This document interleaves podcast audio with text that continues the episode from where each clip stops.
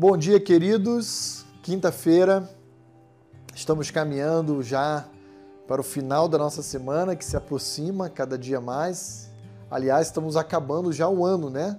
Já estamos praticamente meados de novembro, tendo aí pouco mais de um mês para o Natal. Então, ah, o ano passou muito rápido, muito, muito rápido.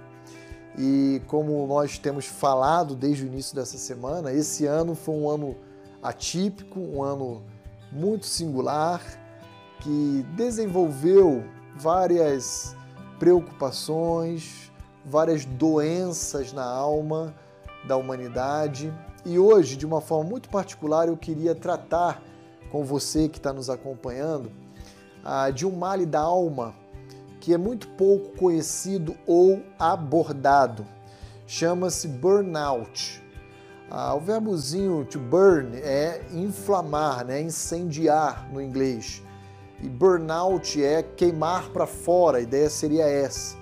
É uma descrição para um esgotamento.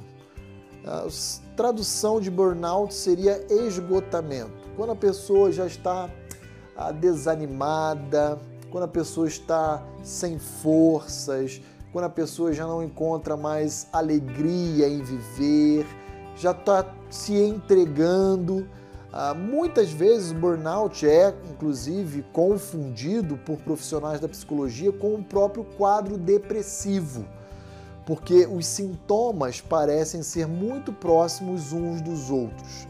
Mas o fato é que, como a Bíblia responde ao esgotamento físico, ao esgotamento da alma de um ser humano, a Bíblia nos ensina em várias passagens como lidar com esse esgotamento. A que eu queria destacar hoje se encontra em Isaías capítulo 40, dos versos 28 a 31, que diz o seguinte: Não sabes, não ouviste que o eterno Deus, o Senhor, o Criador dos fins da terra, nem se cansa e nem se fadiga? Não se pode esquadrinhar o seu entendimento. Faz forte ao cansado e multiplica as forças que não têm nenhum vigor.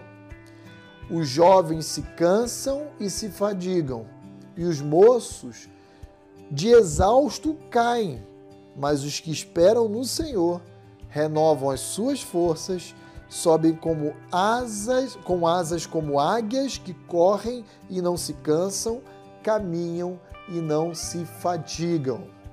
Então veja aqui, aqui interessante o profeta Isaías reconhecendo que a nação de Israel já estava experimentando um burnout séculos atrás. E aí a palavra do profeta é: voltem-se para o Deus de vocês porque o Deus que vocês servem, ele não se cansa, ele não se fadiga. E esse Deus a quem vocês servem, servem, ele faz questão de renovar o vigor, a alegria e a força de vocês. De forma que até mesmo o jovenzinho, ele pode se cansar, se fadigar. Os moços podem cair de exaustão ao chão mas os que confiam no Senhor têm uma promessa da parte de Deus. E qual é essa promessa? Verso 31. Os que confiam no Senhor, os que esperam nele, terão suas forças renovadas, terão vigor, alegria e não mais se cansarão nem se fatigarão. É claro que a nossa estrutura física, biológica, orgânica, é uma estrutura limitada, finita, que se nós não respeitarmos, por exemplo, o mandamento ah, inicial lá do Éden, do sétimo dia, ou separar um dia de descanso e tudo mais, ah, essa máquina aqui vai pifar, ok?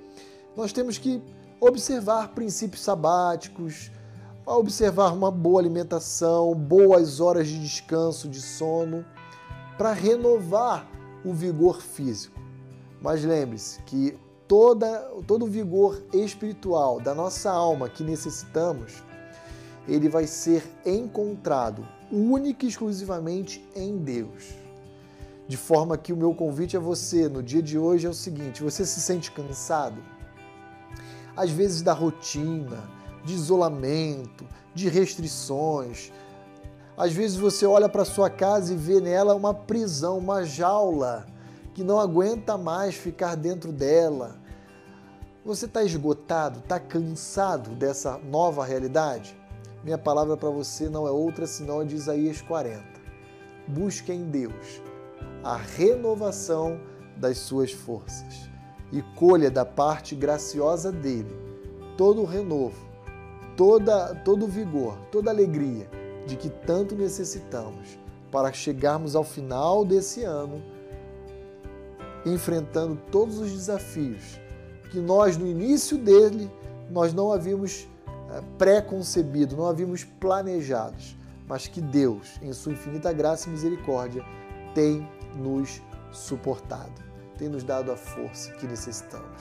Que Deus abençoe a sua quinta-feira e que juntos possamos renovar a nossa alegria e as nossas forças nesse Deus, que, como diz Isaías, capítulo 40, dá a mim e a você asas como águias, para que a gente possa voar alto e assim superar os desafios que estamos enfrentando. Que Deus os abençoe.